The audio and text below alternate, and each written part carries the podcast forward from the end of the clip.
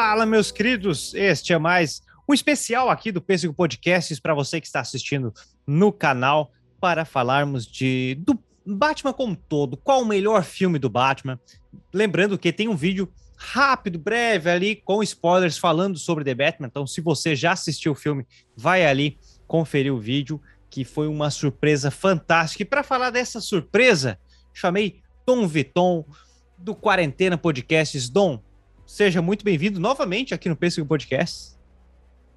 Obrigado, Pedro. Obrigado para a galera aí que está curtindo não só o Batman, mas também o Pêssego Podcast aí acompanhando. Já a segunda participação aqui. Espero que vocês tenham gostado da primeira e espero que vocês gostem dessa também. Com certeza. Para eu, eu tava pensando, né? Pô, falar sobre The Batman vai ter uma porrada de gente falando. Vai ter, ter uma porrada de gente falando, tá todo mundo na hype justo, porque o filme é maravilhoso. Vamos falar sim, mas vamos também elencar quais os melhores filmes do Batman. Mas antes disso, vamos dar aquela discutida sobre The Batman. E aí, Dom, como é que foi o pós-filme? Cara, é, eu achei muito legal um comentário que você fez que quanto você mais mastiga o filme, mais gostoso, mais saboroso ele é. É, né?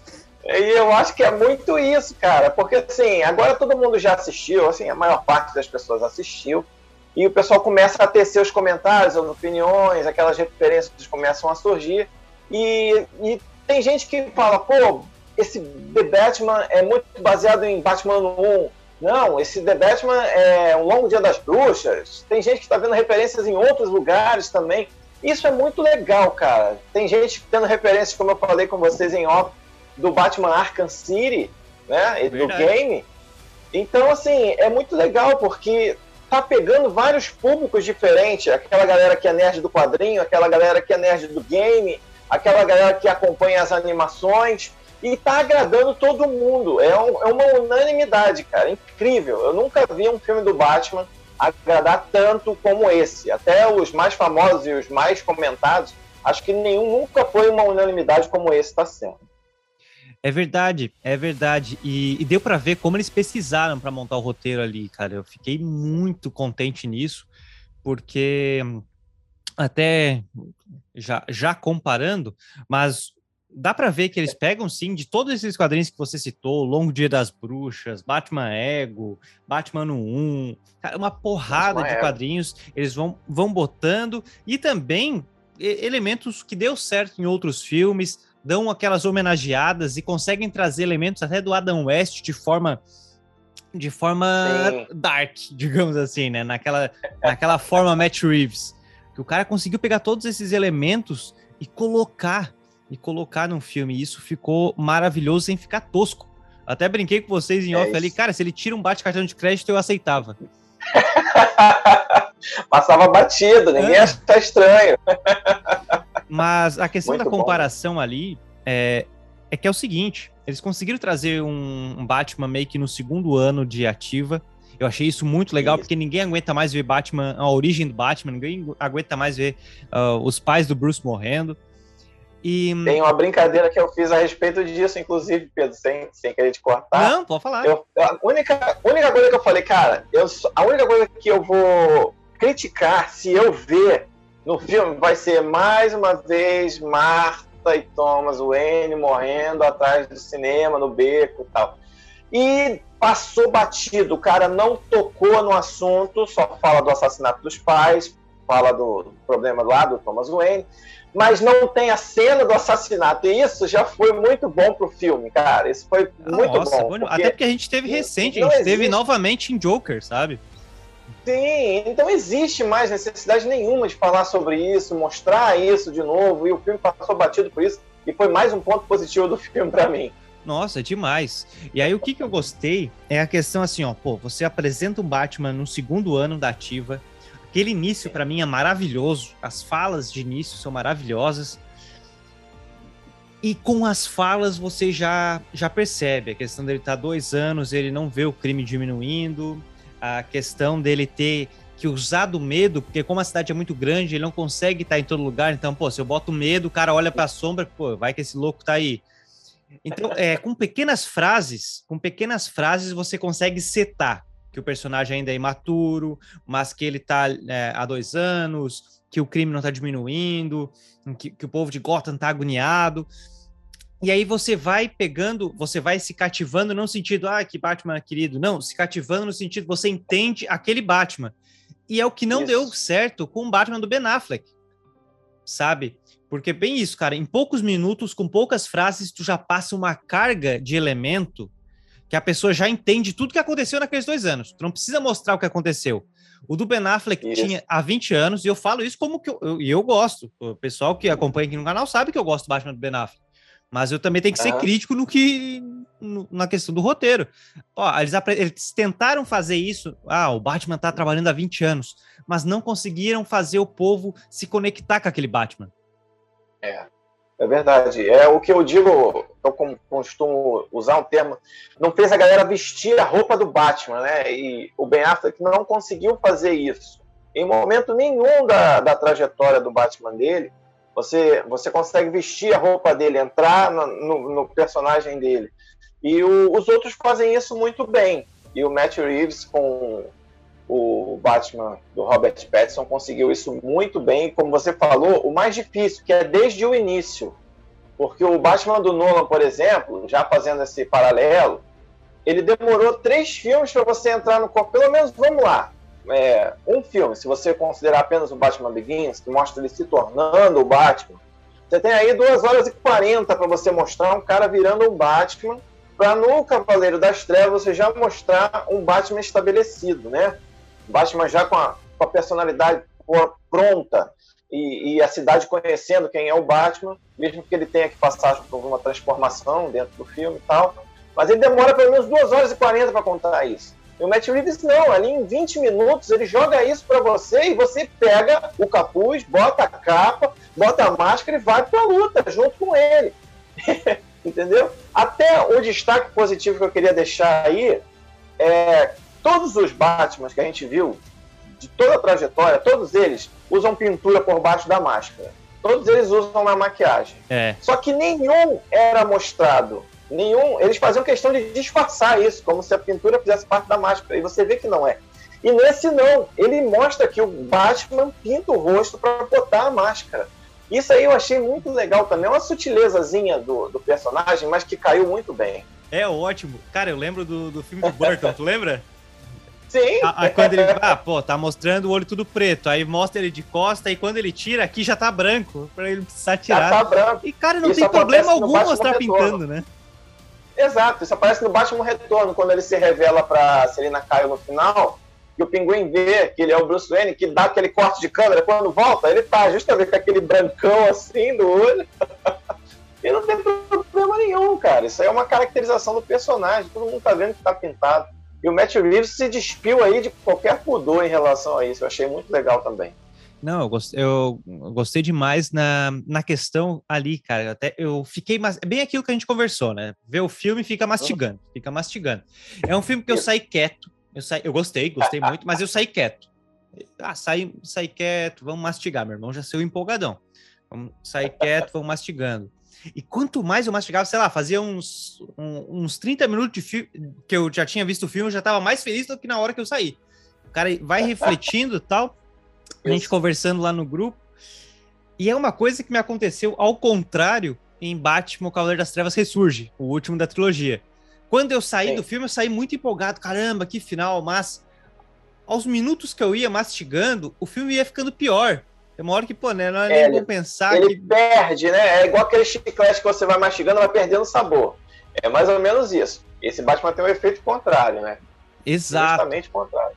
E eu fiquei muito... E sabe uma, e tu sabe uma, uma impressão que eu coletei, assim, da galera que eu pesquisei, né, opiniões e tal, e assim, eu peguei, e não foi de uma pessoa só, foram pelo menos três pessoas que tiveram a mesma sensação que eu tive ao sair do cinema, é o seguinte, não sei você, depois você vai me contar se a sua experiência foi igual. Mas você levanta da cadeira, depois que termina aquelas três horas de filme, parece que você malhou aquelas três horas, você estava numa academia levantando peso, porque o teu corpo está tenso. É porque você passou três horas conectado ali naquela história, né? Que se passa em um curto período de tempo também. É, o filme dentro na cronologia dele é muito curta também. É. E você fica aquele tempo todo tenso. Então, eu tive essa sensação, eu comentei na hora que eu saí, eu falei, caraca, eu tô com as pernas duras, assim, doloridas, parece que tava malhando perna. E eu peguei essa opinião de outras pessoas também, todo mundo falou que saiu tenso, né, precisando de uma massagem depois do filme. não, não sei se você teve essa impressão também, mas é um filme que te leva a esse envolvimento. Muito legal. Exato, porque a gente nunca tinha tido isso, né, do Batman detetive. É. E, e, e, entra, porque assim, esse clima no ar, esse clima detetivesco, ele é uma delícia, é uma delícia, cara. Ah, é e, bom, cara. E, e, finalmente, finalmente trouxeram isso, do cara ir ali, de realmente pegar a prova, aquela parada. O que eu achei genial, a questão do, do Batman andar por aí com a roupa e vai, só Sim. vai. Recorte de jornal, né? Fazer aquela. Por mais que tenha parte de tecnologia. É, por mais que tenha a parte de tecnologia, não é uma coisa absurda como a gente está acostumado a ver. Aquela é, tecnologia de ocasião, que eu costumo dizer. Ele sempre tem uma, uma arma ou um dispositivo pronto para aquela, aquela necessidade momentânea, aquela ocasião que ele está. Esse Batman não tem isso. Ele tem, claro, a estrutura dele dentro lá da Batcaverna, com a ajuda do Alfred. Mas, e, cara, muito pé no chão. Eu que eu comentei pro, pro pessoal que eu comentei, acho que com vocês também, queria deixar aqui para a galera da tua audiência é o seguinte: se você pega o Batman, personagem central Batman, e você substitui por um Sylvester Stallone dos anos 90, um Denzel Washington, tem o mesmo efeito dentro do filme. Porque ele é um filme policial, ele é um filme de detetive, só que ele tem um personagem que é o Batman. Mas se você retira ali o Batman e encaixa ali um personagem de filme policial que a gente está acostumado a ver aí desde a década de 90, ele se encaixa perfeitamente porque é um filme plausível. O ele trouxe um. Ele trouxe um. Ele trouxe aquela chão. pegada Seven, né? Isso, Seven. Se você pega o Brad Pitt e o Morgan Freeman, coloca ali naquela situação como sendo o, o Batman e o. O Gordon. É porque ficou uma dupla dinâmica, né?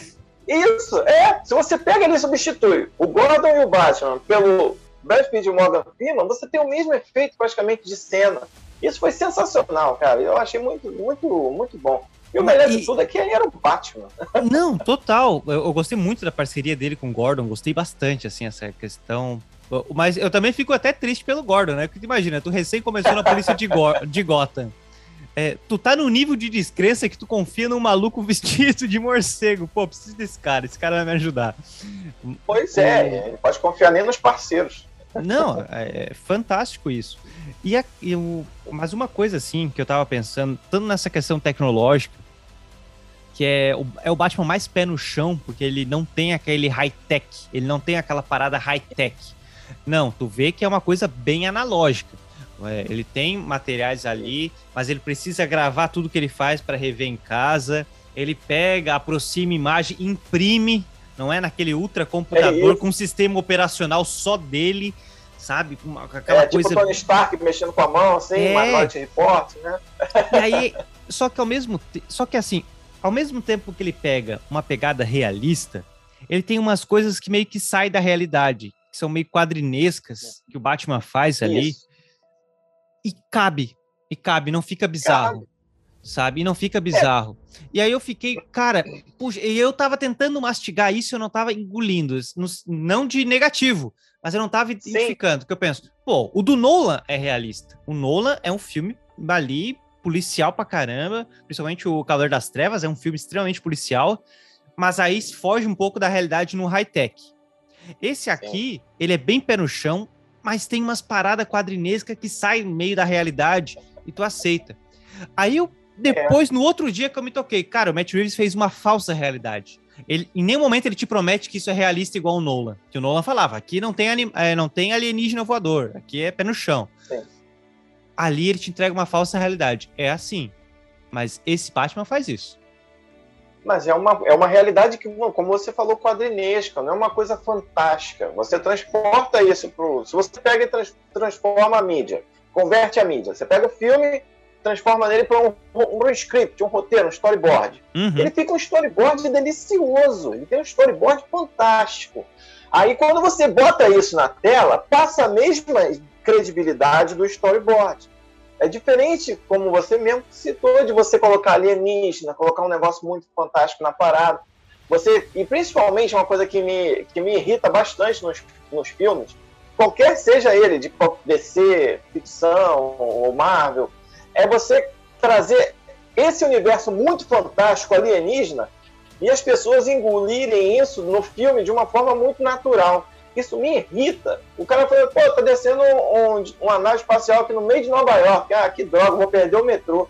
Porra, não é assim, cara. Entendeu? Isso daí é, é, isso aí é um negócio que me irrita um pouco. Mas é buscando né, essa realidade quadrinhesca que você falou. Mas isso no filme, com o Matt Reeves, funciona muito bem. Em outros lugares já não funciona tão bem. Mas isso aí, como você disse, passa tranquilo, batido, que você assimila. Tranquilo. Não, você, você aceita aquilo ali. Eu achei fantástico, porque tu mostra um. E outra, trouxe o Batman problemático. Porque o Batman sempre foi um, um, um doente. Sempre foi. É. Sabe? Só que era tratado ali como, como herói. E, e aqui tem uma jornada muito boa do herói, mas não a questão de, ó, ele ser reconhecido. Não, ali todo mundo sabe que o cara existe. Não é à toa que tem um bate-sinal ali, todo mundo tá com medo dele. Tem uma jornada dele percebendo o quão doente ele tá. Sim. Se descobrindo, né? Se descobrindo com esse problema. Isso aqui é legal, porque é o segundo ano.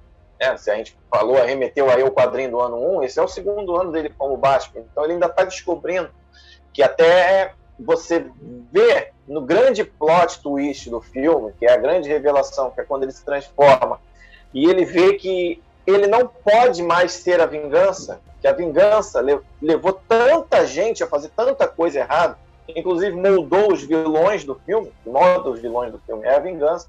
Quando ele cai em si, que ele vê que ele não pode ser a vingança, porque ele precisa ser diferente dos vilões, ele começa a ajudar as pessoas, aí você vê uma grande virada no personagem até para umas futuras adaptações, umas, umas sequências e uma outra reutilização desse Batman dentro do universo da DC, que também não tem como ninguém prever o que, que eles vão querer fazer com esse Batman, ou se vão fazer alguma coisa com ele. Mas é interessante demais esse plot também. A, D, a, a DC acerta muito em filmes isolados, né? É isso que é engraçado. Ela não deu certo ali no universo estendido, Vamos ver como é que vai ser isso aí agora de trazer o Ben, o ben Affleck é, se despede, e aí vem o Michael Keaton. Mas eu acho que eles vão fazer bem isso, ó, deixa o Michael Keaton treinando a gurizada, a creche do, a creche do Bruce. E, a nova geração. É, e vamos focar aqui no, no universo isolado do Batman. Cara, ficou maravilhoso. E outra, mas uma, uma Sim, outra coisa, né, ficou. né, cara? Isso de todos os filmes. Não tem erro no Alfred, né? Não tem, cara. Não tem. Isso é uma unanimidade também. Alfred sempre dentro da, da, da, proposta deles, né? Em todos os filmes, cara. Desde o primeiro lá, do Tim Burton. Pra mim, eu sou suspeito porque eu sou muito fã do Michael Crane. Então, acho que o, o dele foi o melhor Alfred de todos que eu vi. Até pelo envolvimento emocional, é, que foi uma coisa que a gente também uh -huh. já, já discutiu. O, o envolvimento emocional que ele tinha com a família e posteriormente com o Bruce também. Eu acho que foi o mais aproveitado, o mais explorado de todos. Mas o Alfred também não erra, né? Esse aí tem as suas, as suas, os seus retoques, vamos dizer assim, também, mas é perfeito. O Alfred ali, dentro da proposta, encaixou perfeitamente, cara. E que Alfred, que Alfred. Que Alfred. Não, a, a, questão, assim, dele, dele trazer o conhecimento do, do M6, eu achei muito bom, cara. Sim, isso aí foi uma coisa inesperada, eu não estava guardando por isso, não. Também não, também não. esperava ali um Patão Bruce, um Mestre Bruce, não, o cara tá ali com aquela pegada firme é, de segurança. Ele veio até 007 aposentado, né? É. Um, um, agente, um agente aposentado, eu achei isso muito bacana, uma pegada diferente, aí muito bacana. Mas sabe qual era, Pedro, a minha grande expectativa a respeito do, do filme? Assim, eu, eu fui sem, sem esperar nada de nem do Robert Pattinson, nem da direção, nem do roteiro. Fui sem esperar nada do filme. Sim, fui para receber o que eles tinham para me oferecer. E a minha única expectativa que eu criei foi a respeito da trilha sonora. Por quê? Você vem aí de uma trilha sonora histórica do Batman muito boa, né? Que vem desde Daniel Elfman lá atrás e passando por vários ganhadores de Oscar. Uhum. Então, assim, o meu receio seria com que eles dessem uma pegada um pouco moderna demais para a trilha sonora, e não foi o que aconteceu. Eu achei que a trilha sonora não é, não é à toa que ela tá cotadíssima para o Oscar já. E assim, do ano que vem. e eu acho que se ganhar também merecidíssimo. Ainda tem um ano de filme para rolar aí, ah, mas né? pode ser bem sucesso. A trilha sonora é um ponto fora da curva aí para mim. O Giatino mandou bem demais, né? Demais. O tema, a utilização não convencional do Nirvana também foi outra coisa extremamente positiva. Ah, cara, assim, a gente vai, vai ficar aqui babando o ovo do filme horas. não vai ter um defeito pra gente botar, não vai ter uma crítica. Porque, por exemplo, ó, é, ela é tão profunda essa trilha, cara, que hoje eu trabalhando, eu fui. Eu tentei botar para trabalhar. Tu não trabalha. Porque ela, é, ela, é, ela é tensa, ela é pesada. E tu vai ficando meio ba... vai ficando meio para baixo, mas não. Puta, é, é, ela te passa todo o clima que quer passar. Então, oh, não, não, vamos mudar, vamos botar uma outra coisinha mais animada para eu fluir, porque ela te ela faz tu emergir naquela, naquela realidade de Gotham ali. Tem, porque ela tem o tema central do Batman, né? Que é aquele. Que são, acho que, quatro ou cinco acordes no máximo, que é o uhum. tema do Batman, né? E o tema se repete ao longo do filme várias vezes, mas de diversas formas diferentes. Uma hora é com um trompete, uma hora é com a sinfônica completa, outra hora é só com um contrabaixo, sabe?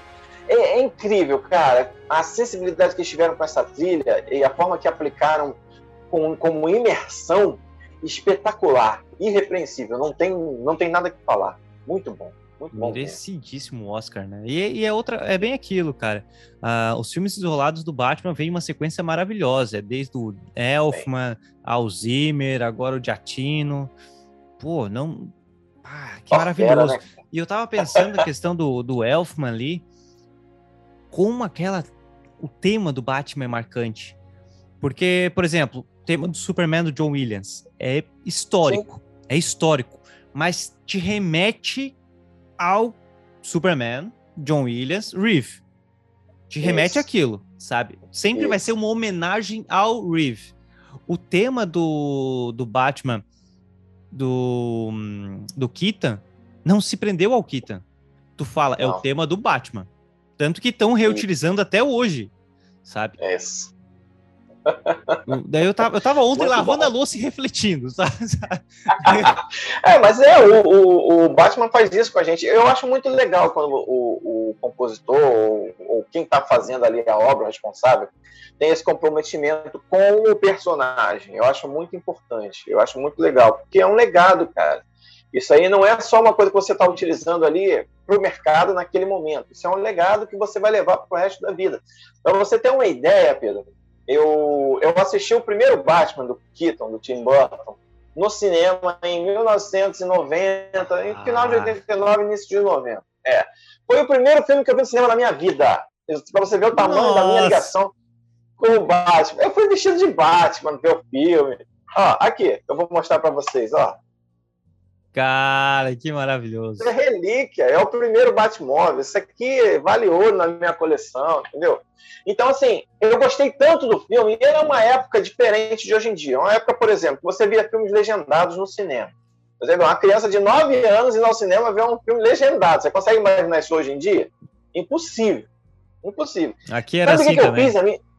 Era, né? Você sabe o que eu fiz a minha mãe fazer? A gente saiu do cinema. Aqui no Rio tinha muito, nessa época, os cinemas de rua, né? Cinemas glamorosíssimos, imensos, aquelas salas gigantescas. Eu saí da sessão de cinema, fui com a minha mãe na loja americana, que era do lado do hum. cinema, e fiz ela comprar a trilha sonora do Batman. Caramba! e tu ainda tem o LP? Você... Não tenho mais, cara. Não tenho. É um arrependimento que eu tenho grande não ter guardado esse LP, cara. Mas assim, eu ouvia isso inesgotavelmente. E só tinha uma música cantada, que era aquela música do Prince. Uhum. Que era aquele, aquele tema do Batman. O resto todo era instrumental. E eu colocava aqui um tocadisco e ficava ali, ó, ouvindo horas, horas e horas e horas. Cara, assim, pra você ver como é uma coisa marcante na vida da gente, principalmente na minha, né? Um fã de Batman e fã desse Batman especificamente. Que, assim, a trilha sonora já me pegou ali. E por isso que eu levei essa questão de trilha sonora para todos os outros Batman. E era a minha única expectativa que eu tinha para o The Batman e não decepcionou, muito pelo contrário, surpreendeu positivamente. Cara, que massa. E olha só, o que, que tu sentiu? É, é, é difícil criticar, porque o filme é, é muito bom. É, é, muito bom. Mas o que, que tu sentiu falta, assim? E, mas, e sentir falta não quer dizer que estrague o filme. É uma coisa que eu tava, eu tava, comentando até com meu irmão. Eu, por exemplo, gostaria de ver um pouco mais do Bruce e gostaria de ver um pouco mais do Alfred. Atrapalha o filme? Em nenhum momento. Não é uma crítica que estrague. Muito pelo contrário, aquilo ali funciona para a proposta do filme. Gostaria Sim. Por ter gostado daquele universo, sabe? Eu senti falta. Pô, eu queria ter visto um pouco mais do Bruce, um pouco mais do Alfred. Cara, assim, não teve nada específico que eu senti falta. Eu comentei até em outros lugares que eu participei que assim o que me causou estranheza inicialmente foi o nosso amigo Charada. De uhum. início, você vê aquele Charada falando igual o Bane, né? Falando assim, aquilo me causou uma estranheza inicial. Mas depois você digere. Ele passa, você pega a proposta, você pega o personagem, aquilo ali passa tranquilamente. Agora, falta mesmo, eu como um fã, a moda antiga do Batman e tal, eu senti falta daquela cena pôster de filme. Que é ele em pé no alto do prédio, em cima da gárgula. do gárgula. é. Eu senti falta disso. Aí você vai perguntar, pô, compromete com o filme? Nunca, em momento nenhum. Não tem aquele, aquela pôster central de revista, né? Aquela imagem, né? Que você compra a revista com o pôster do Batman. Isso aí. Eu senti falta disso aí só, mas pro filme não afetou em nada. Até reconheço que se de repente o cara bota isso, ia transformar o filme em um clichê muito grande, porque todo mundo fez isso com todos os Batman. Tudo bem, beleza. Então passou, mas não fez falta. O que me causou só estranheza foi essa caracterização inicial do Charada, né, a apresentação do Charada para gente dessa forma, mas que depois também digeriu e todo mundo curtiu e achou muito legal. Eu achei também muito legal. E é só elogios aí pro nosso amigo. Aí. A introdução do Charada foi maravilhosa, né, cara? Porque assim, ó, primeiro, o que, que tu espera do início de filme de Batman? Ah, vai começar já com aquele tema é, pesadão. Começa com Ave Maria, cara. Pô, o filme do Batman começando Isso. com Ave Maria. E... tu nunca imagina isso. Cara, surreal, muito bom. E Ave Maria que tá acreditada duas vezes no filme, tá? Ela tá acreditada a mesma música duas vezes. A versão original, que Do é Schubert, essa que toca. Né? Uhum. Sim, e a versão cantada pelo Charada também está acreditada no filme. Cara, muito bom. Muito show isso, achei sensacional. Paul Dano, bom. Tá, Paul Dano tava maravilhoso, cara. E é isso, é uma outra coisa. A gente tava falando da questão do, do ser pé no chão. Ele é pé, é pé no chão com a data que se passa. Assim. É, é, você Sim. nitidamente é em 2022, é num presente, é uma realidade presente, não tem nada de daquelas.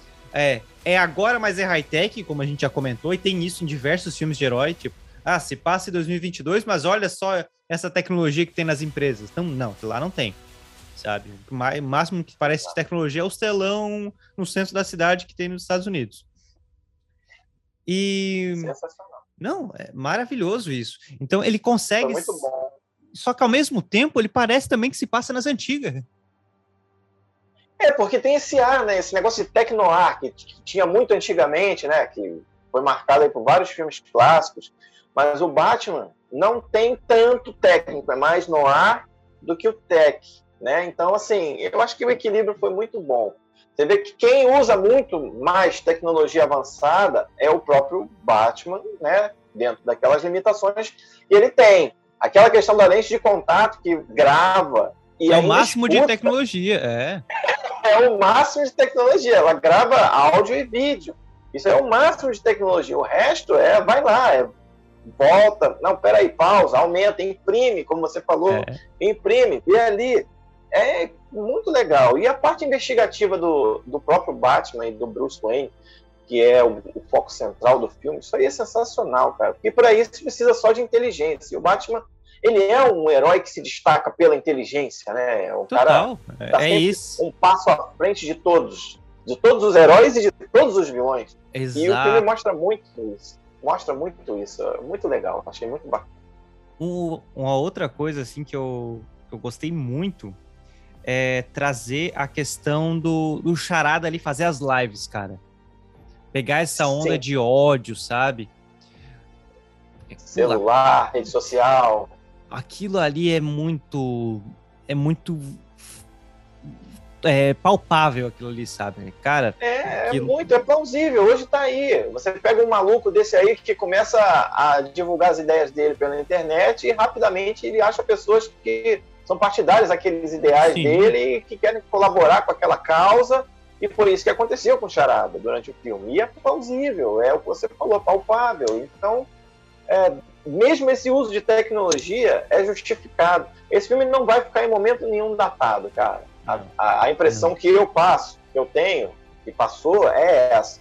Esse filme não vai ficar datado, porque ele pega toda essa tecnologia que a gente está usando hoje, em 2022, se utiliza muito bem dela, e é aquilo, não, não tem nada que vai ficar ultrapassado, como os outros Batmans, que tem né, negócio de gangue com roupa fluorescente, é. esse tipo de coisa, que é muito, é, muito 90 para 2000, né? Então fica marcado. Esse Batman não tem nenhum elemento desse que fique eu, marcado eu não conheço aí o Hildon, até já vou te jogar a pergunta.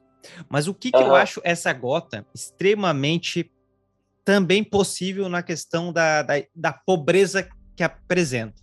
Tu vê uma gota é, de noite, pobre, parada no tempo, estagnada no tempo, muito por causa da corrupção, da máfia, que isso afeta a economia da cidade. É, não sei como é aí no Rio. Mas, por exemplo, até meu irmão me. Quando ele, ele assistiu antes de mim, ele falou: Cara, a gota vai te lembrar um pouco a questão de cachoeira. Por quê? Porque aquilo ali se torna muito verossímil no fato de, pô, se passa hoje em dia, mas ela parece antiga. Por... E aí o filme explica todo o histórico de corrupção, toda a pobreza que se causou na cidade. E eu nasci numa Isso. cidade, cara, que nos anos 80 ela era muito rica. E nos, no, ali nos anos 80 é que teve uma com mudanças econômicas lá no Rio Grande do Sul, ela não virou mais o ponto de passagem, então ela ficou meio que isolada. E foi se, e ela foi ficando velho, a, pobre, a velha, a pobreza foi aumentando, ficou uma cidade. Então tu, tu vai lá, é uma cidade mais é, mais pobre. Quem é rico é rico, sabe? Porque ainda tem a questão das fazendas e tal. Mas tu vai ver as, os casarões, é tudo casa de rico dos anos 80, sabe? Naquela novela A Viagem. É, é, é, nossa, quando eu vejo as casas dos ricos, para mim é aquelas novelas de rico da viagem. Sim. E, e, e, aí tu, quando vê aquilo ali, por que que Gotham está daquele jeito, me remetia a essa cidade. Pô, é, isso acontece, sabe? Isso aí acontece. Sim, acontece. Acontece. Se você for trazer para uma realidade das grandes metrópoles, por exemplo, quem está vendo a gente que mora numa grande metrópole, é muito facilmente você vê um período pós-pandemia. Aqui no Rio, por exemplo, o centro do Rio ele foi completamente esvaziado. Por quê? Os grandes escritórios e as grandes empresas ficavam sediadas ali. Então, a partir do momento que todo mundo foi para o home office, o centro do Rio ficou de, desabitado ao extremo. E aí, o que acontece? Os comércios e todos os negócios que funcionavam em prol dessa galera, né, porque é uma engrenagem. Você para uma engrenagem, é de baixo para junto. Então começou o pessoal a abandonar imóveis, começou o pessoal a largar, os negócios começaram a fechar. E você cria ali uma população que estava acostumada a, a circular no centro do Rio, que não está mais circulando, está circulando em outros centros, onde eles moravam, onde eles moram, né? Barra da Tijuca, Zona Oeste, Zona Sul. E você vai criando uma população marginalizada no centro do Rio. Porque é o cara que trabalhava ali, perdeu o emprego, não consegue emprego e acaba tendo que morar na rua. E, e o, essa Gotham pega um pouco disso. Né? Ele faz essa escalada de pobreza que é gerada, não no caso pela pandemia lá, mas pela corrupção. Porque para os caras que são ricos, não interessa eles dividirem a riqueza deles, fazerem aquela divisão de riqueza. Vão continuar sendo ricos e vão continuar sendo corruptos e vão continuar alimentando o sistema. E essa Gotham mostra isso. E as grandes metrópoles pós-pandemia meio que passaram pela mesma situação. Então, assim, causa uma identificação mais fácil por parte de quem está vendo que vive essa realidade, como você falou. A cidade que passa por crises, né, tanto de corrupção como econômicas, como agora com pandemia, e vive uma realidade parecida com Gotham. Até nisso o cara acertou. E o que Incrível. tu achou?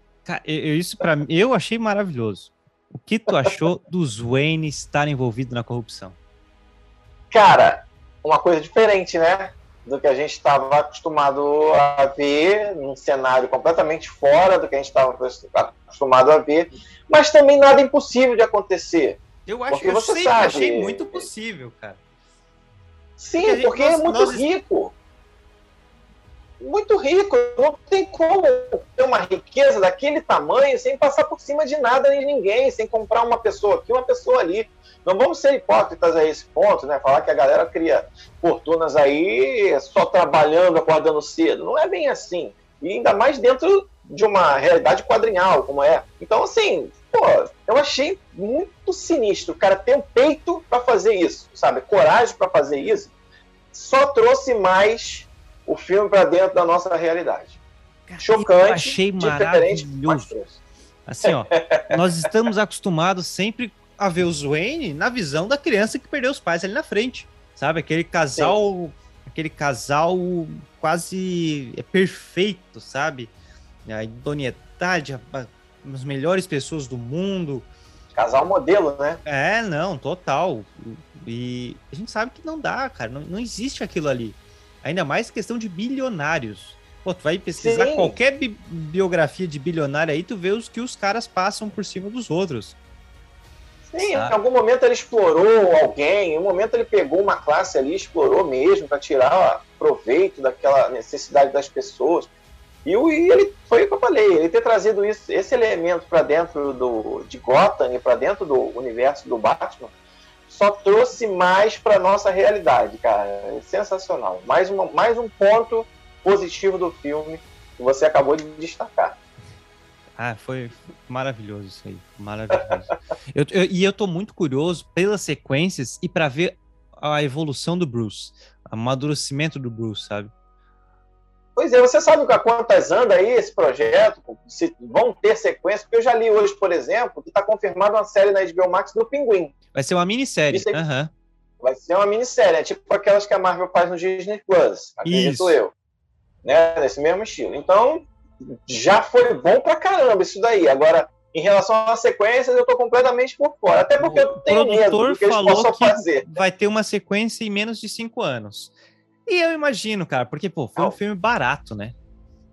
É, teoricamente é barato ali para os padrões, foi barato. Foi um filme barato, se pagou na primeira semana, já passou de 300 milhões e ainda não saiu na China. No momento que sair na pois China, é. cara, que eu acho que vai ser no dia 17, não lembro. Ah, daí não, pra... e nem na Rússia por causa do boicote. É. Na Rússia talvez ele vá lá para o final do ano. A Rússia daria mais bilheteria também. Nossa, também. então... São dois pra... países continentais para descer brilhou os olhos, né? É. Tu, tu, chegou a ver Viúva Negra? Vi, vi, vi no cinema não, vi em casa, vi no é, Disney Plus. Eu achei muito ruim. E, cara, acredite, tem o, o, Viúva Negra tem o mesmo orçamento de The Batman. Ah, que isso. Porra, isso aí eu não sabia. Agora, eu vou ser bem sincero, a Viúva Negra para mim é um filme completamente dispensável. É um filme que ficou engavetado por causa da pandemia. Se não tivesse saído, ninguém ia sentir falta. Não, e dá é uma um... pena, porque, pô, Scarlett Foi... merecia um filme, dá. Filme bom. Dá ah, eu sou fãzão da Scarlett e da personagem da Viúva Negra hum. também, mas eles cagaram. Isso aí foi cagada mesmo.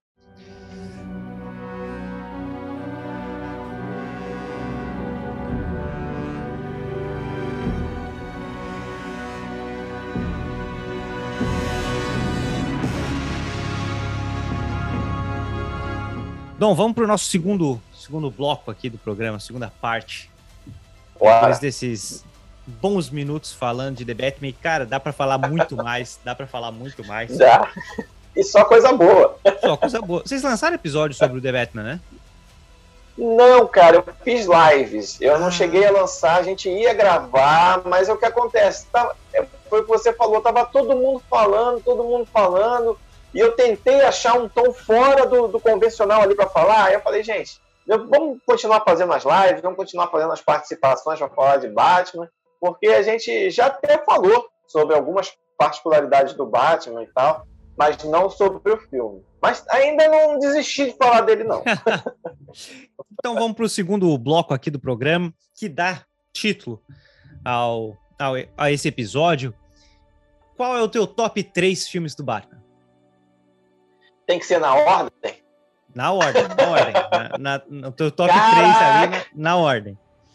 Eu não estava preparado para essa ordem, não. Oh, e para quem está ouvindo e assistindo, eu pedi para o Dom não me contar. Eu vou, eu quero me surpreender aqui. Eu não contei. Eu vou colocar, então, por motivos emocionais, eu vou colocar no primeiro lugar o Batman do Keaton de 89, tá? Porque para mim foi o primeiro. A primeira visualização de cinema do Batman foi a primeira vez que a gente viu um Batman preto, um Batman de roupa preta, não era aquele Batman cinza, o Batman cinza e azul, não, um Batman todo all black, sabe? Então, assim, para mim foi o primeiro contato com esse Batman, e como eu já falei aqui pro pessoal, de, desde o filme até os brinquedos, até a trilha sonora, tudo me cativou e me envolveu até hoje. É uma ligação que eu tenho muito grande com ele. Em segundo, já entra direto o The Batman, tá? O Battinson entra aí nessa lista já em segundo lugar, porque é um filme que, sim, talvez no futuro não muito distante ele ocupe assim no meu coração e na minha mente o primeiro lugar. É uma questão de amadurecimento, a gente vê mais vezes e tal. E em terceiro lugar fica o Cavaleiro das Trevas, disparado. No terceiro também, um filme icônico, não só pelo Coringa, mas porque o filme foi um filme representativo pra caramba ao personagem Batman, apesar do pessoal que fala é um filme com Batman, né? É um filme é, do Batman. Exato. Então, assim, mesmo, mesmo, mesmo entendendo essa corrente de pensamento, eu acho que é um filme do Batman que entra ali na minha lista no terceiro lugar. São esses três. Menção honrosa? Algum? Tem o Retorno o Menção Rosa ao Batman Retorno, que tem o Danny DeVito, Michelle Pfeiffer, e eu reassisti recentemente, não tem nenhuma semana que eu reassisti esse filme, e eu vou te falar uma coisa, uma impressão que eu não tinha tido do filme, que eu tive agora, depois de tanto tempo de lançado. Cara, é um filme com uma linguagem extremamente pesada.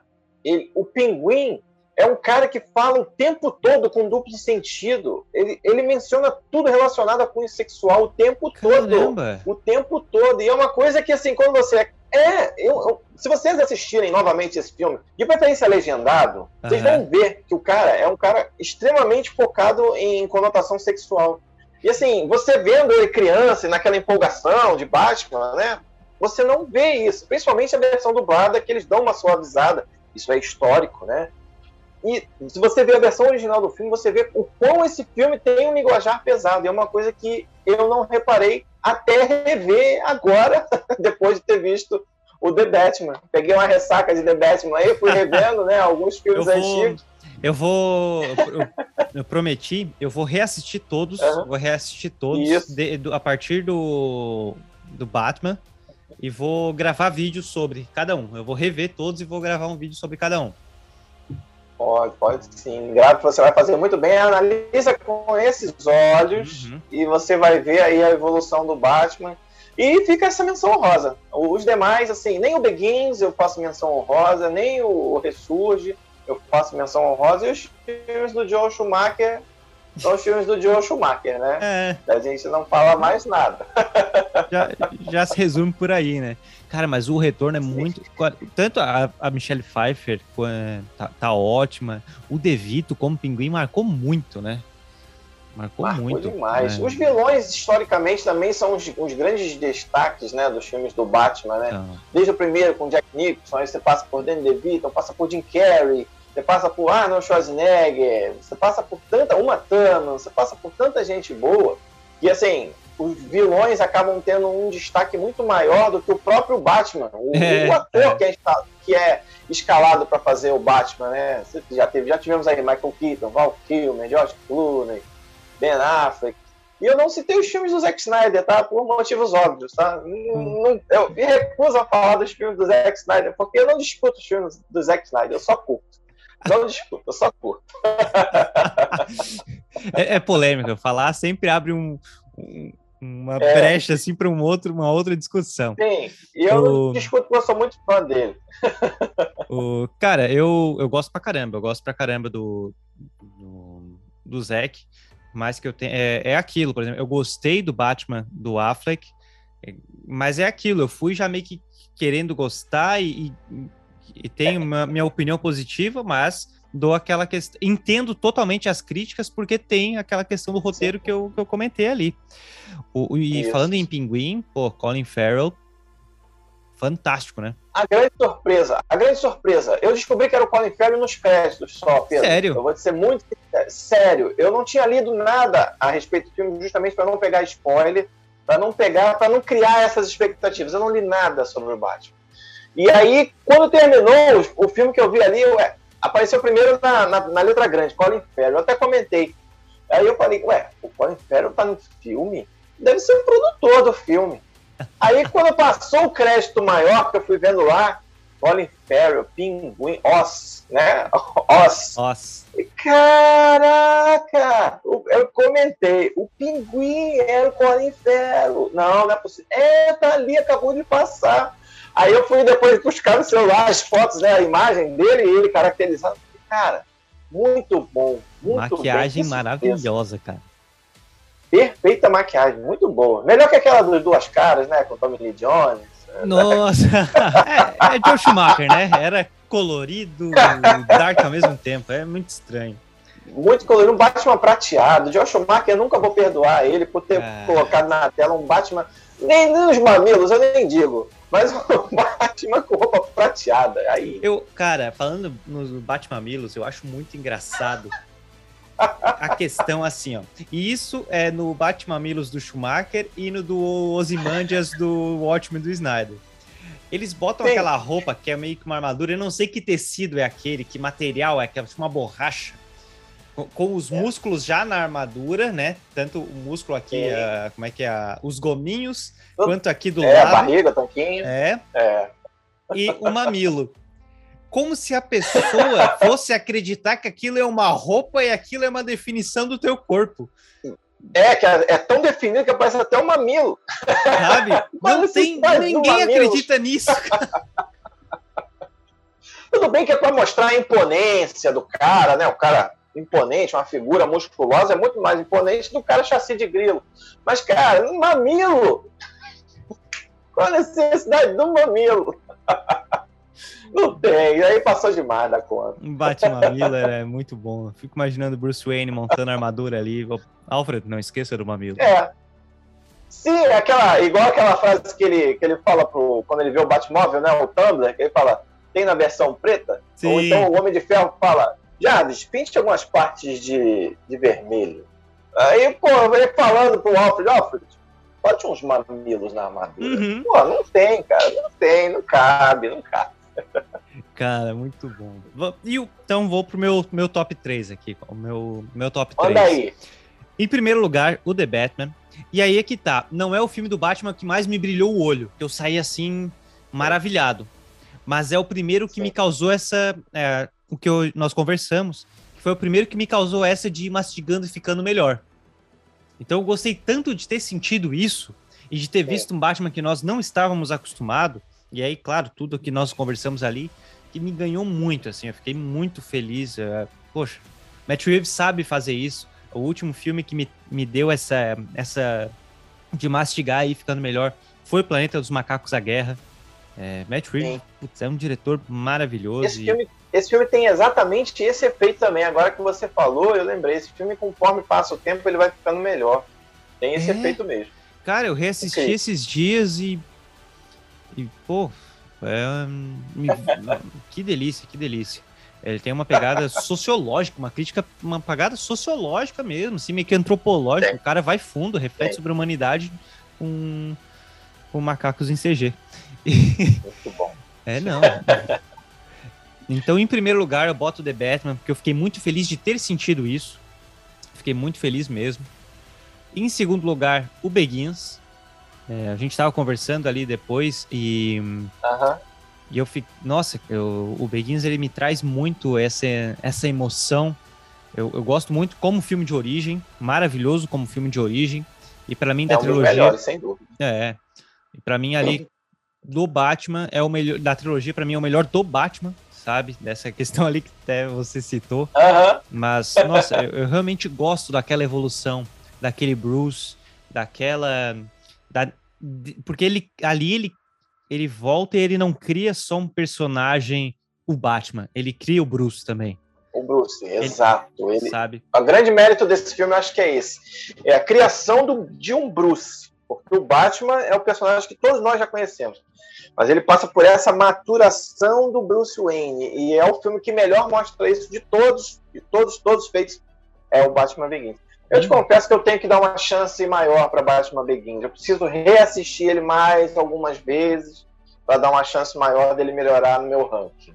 É, eu, eu gosto muito desse. da- primeiro que já vem com essa questão da máfia, da questão ali dele dele tá Isso. aprendendo também a lidar com essa questão da vingança. Então, e aprendendo a ser Bruce, e aprendendo a ser aprendendo a ser Batman naquele naquele extremo, sabe, naquela angústia. E aí vem também. Michael Caine brilhante como Alfred, que tem um papel fundamental nesse filme.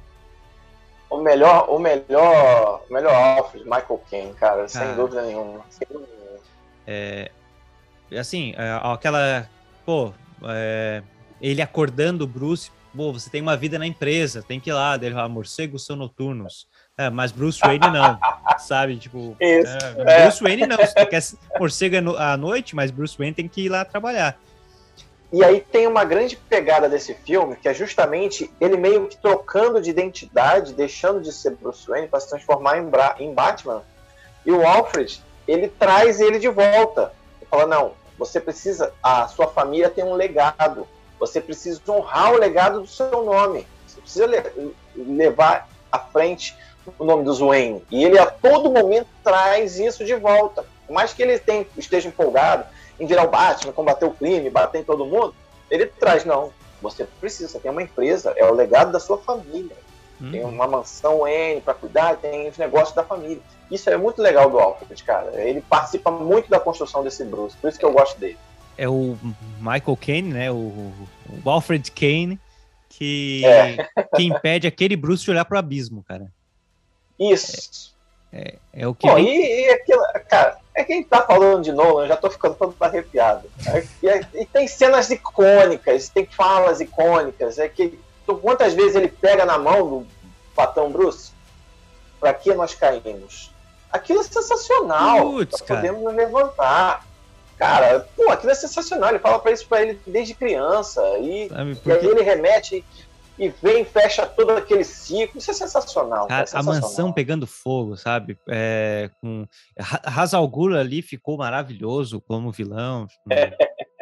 Putz, ah, é assim, Begins me, me tem um tem, me tem uma carga muito grande e, e eu sinto muito Batman ali, sabe? E é aí que tá. É, olha, aquela Gotham do Begins é muito boa. É muito boa também. E é uma Elas são Gotham gotas que, diferentes, já- mas que não legais. volta no, no The Dark Knight. A Gotham Sim, é diferente. diferente, né? É bem diferente. A do Ressurge, então, Nossa, não. é outro padrão, é outro padrão. E, e aí, é, quando, eu- essa Gotham também é boa.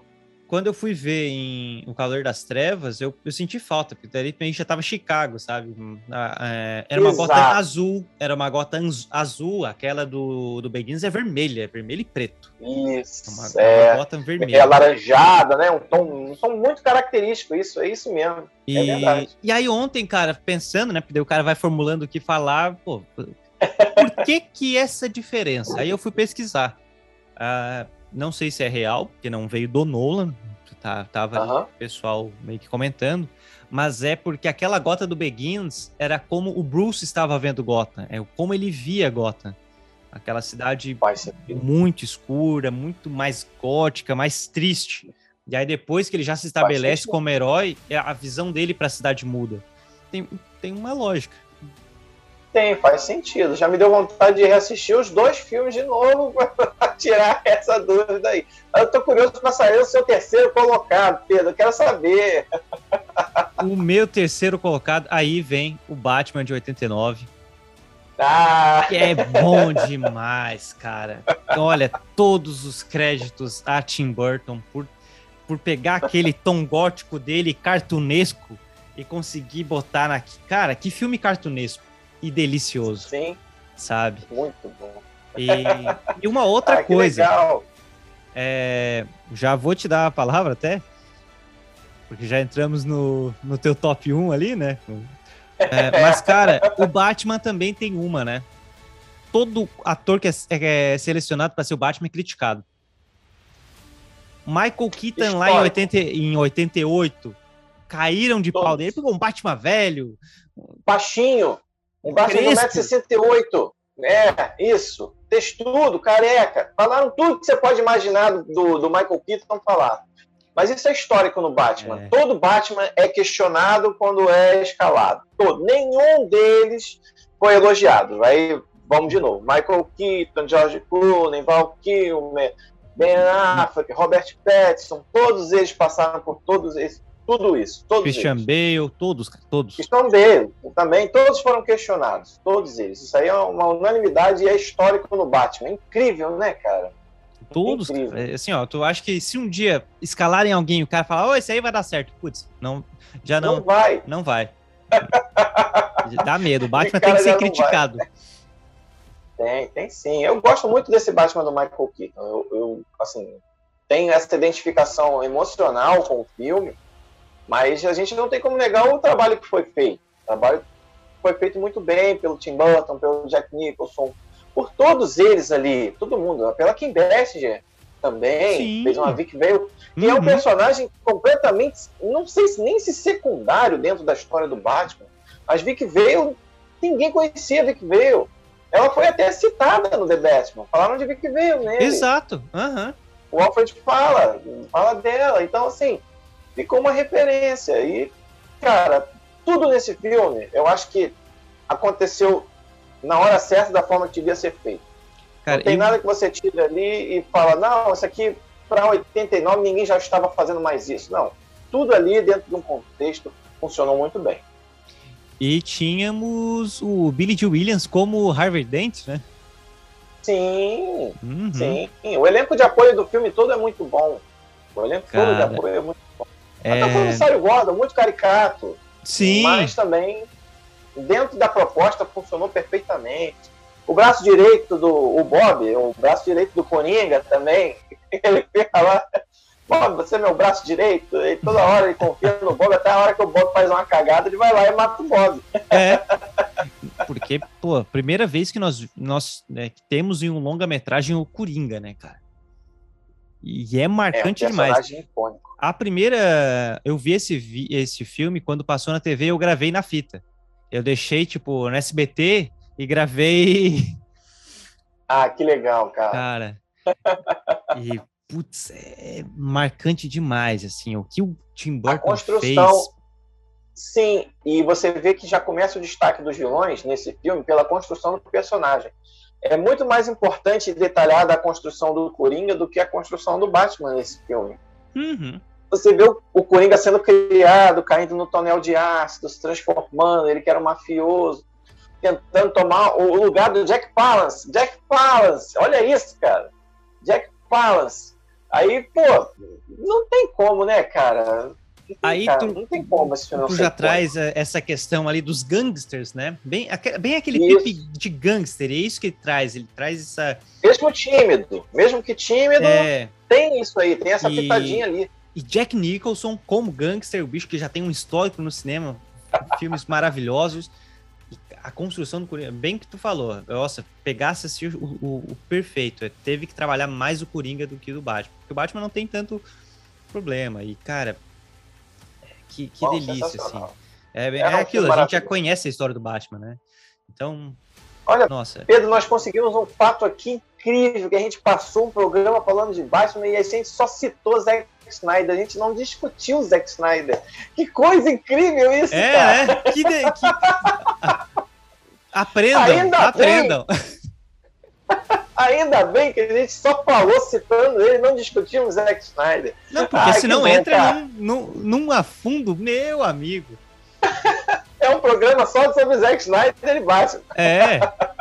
O Bat Snyder. Ah, muito bom. É, muito bom, foi muito bom. Eu gostei da abordagem, achei muito bacana, mas gostei mesmo.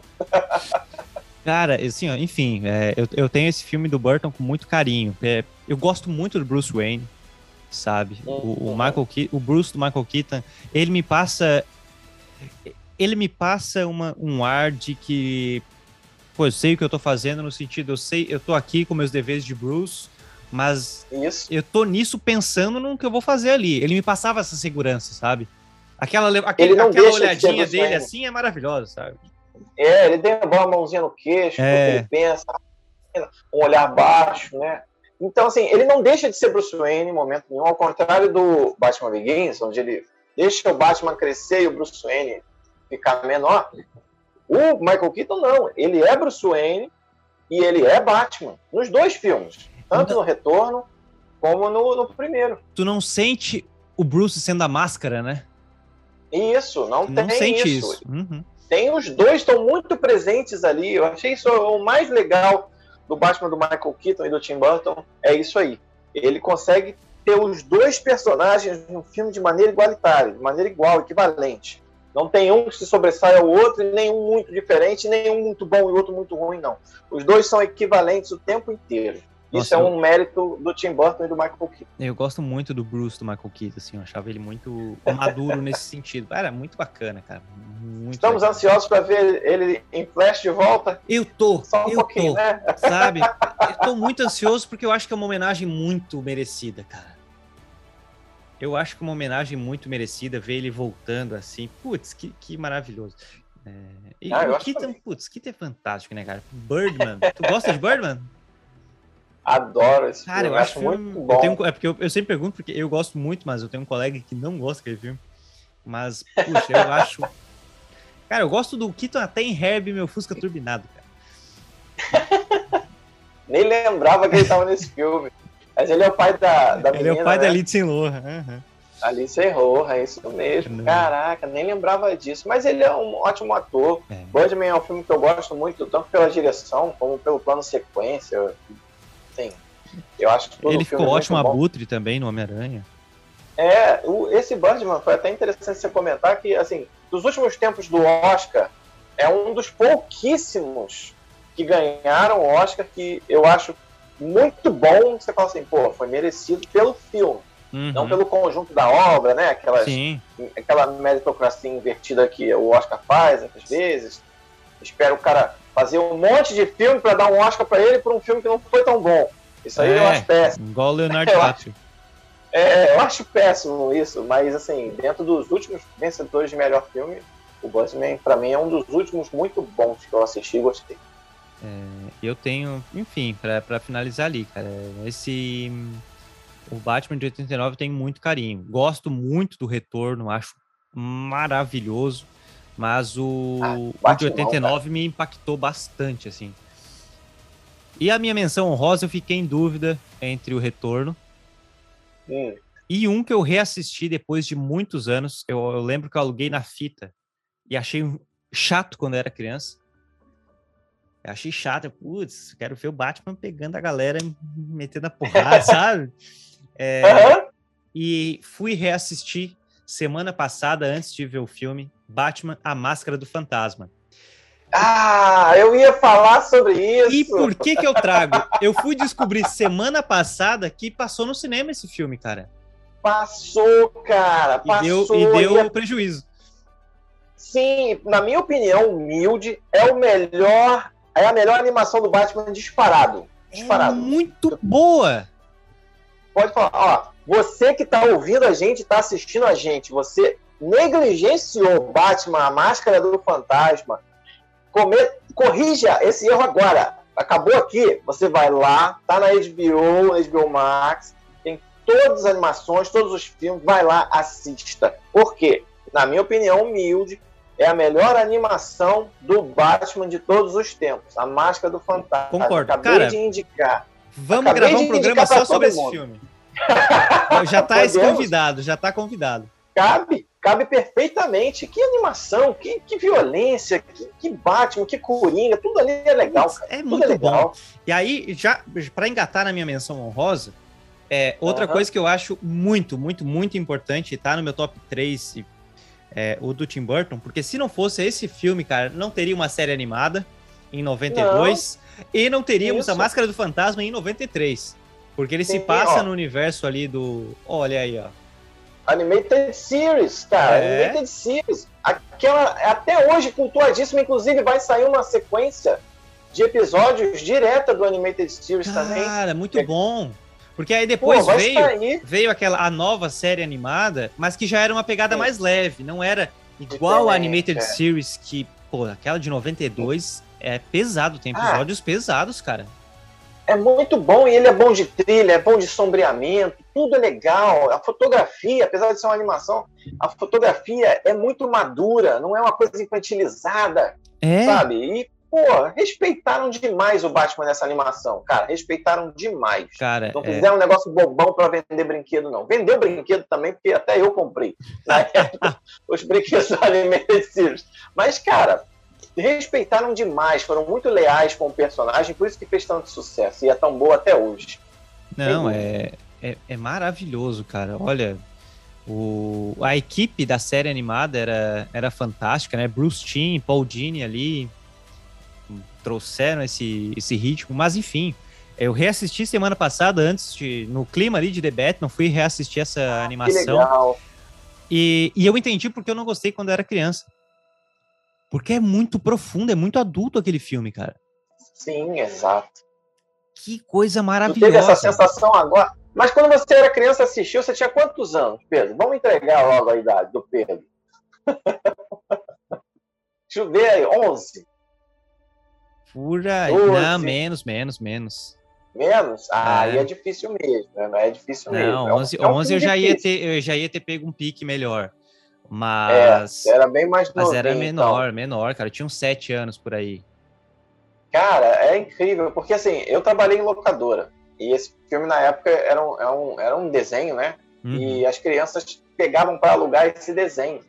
E quando passava na minha mão, eu falava assim: olha, eu acho que ele não vai gostar desse aqui, não. Pega um outro. E tinha outra animação que saiu na mesma época, que agora eu não vou me lembrar qual é. Não era o Batman Mr. Freeze, não. Mas era parecido. Se não, se não for o Batman versus Mr. Freeze, é alguma outra animação do Batman e Robin. Que aí eu pedia pro pessoal trocar. Porque as crianças não iam, primeiro, não iam gostar do filme. E não iam entender, porque é denso, é, é. pesado. E tem até umas coisas impróprias ali, se você for ver é. bem, né? De classificação, tem umas coisinhas impróprias ali.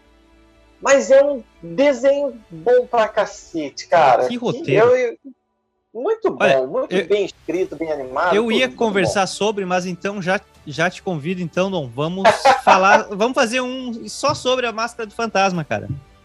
Vamos, Vou até sim, evitar falar aqui.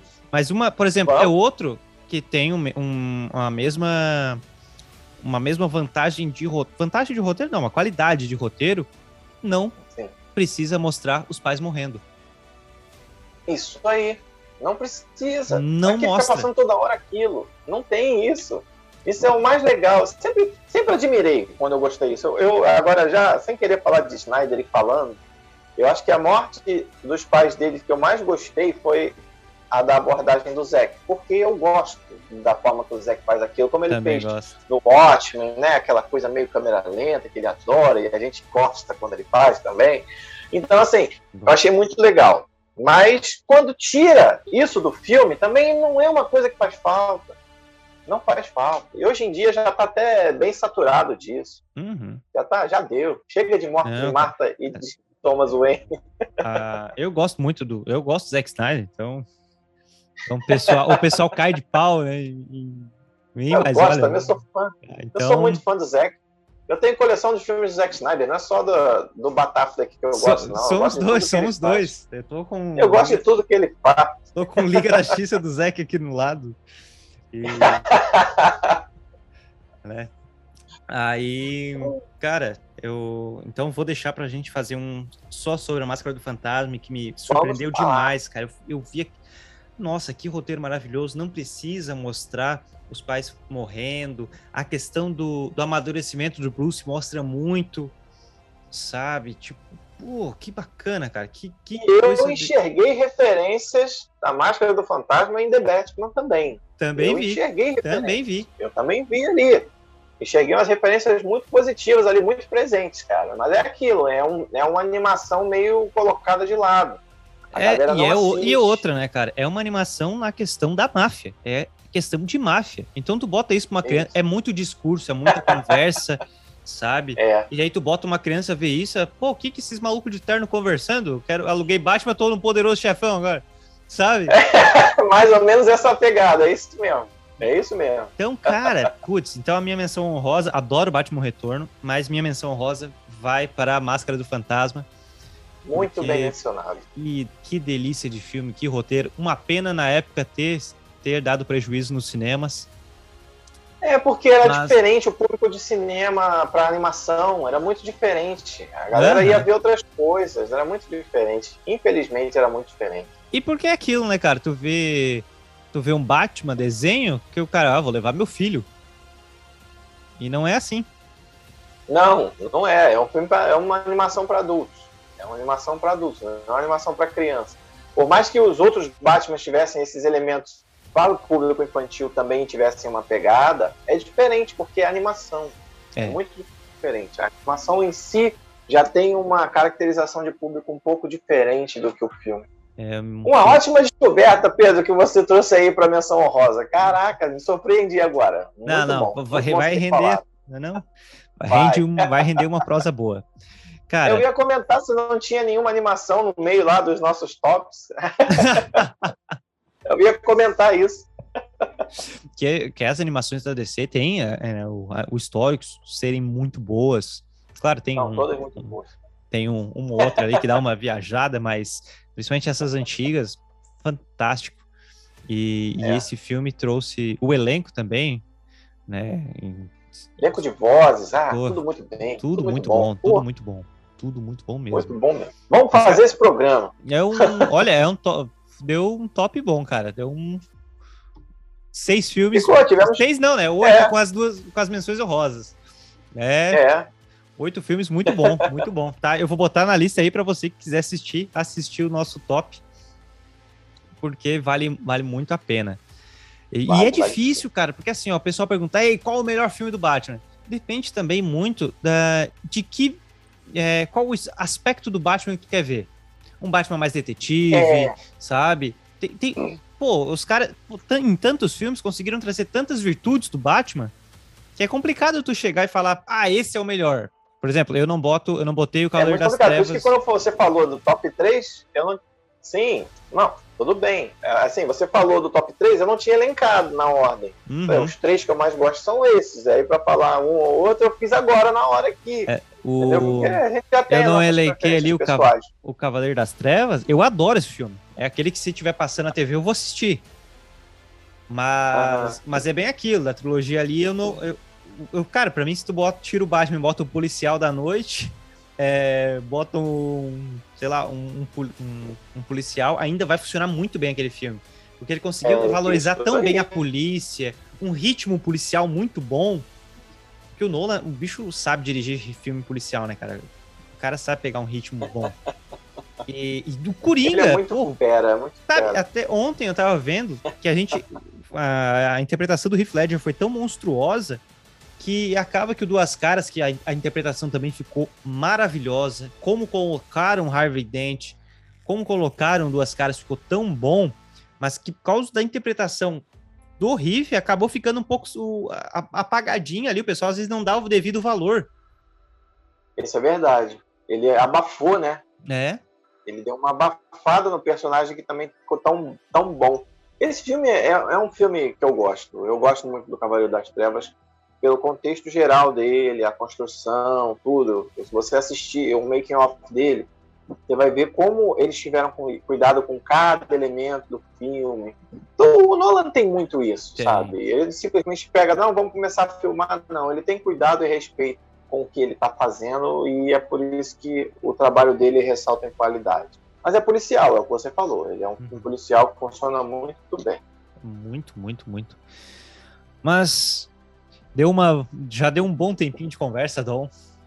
Espero que o pessoal que tem assistido aí por favor, pessoal que assistiu, bota aí também nos comentários o seu top 3 do filme, filmes do Batman, porque olha, dá para render boas conversas.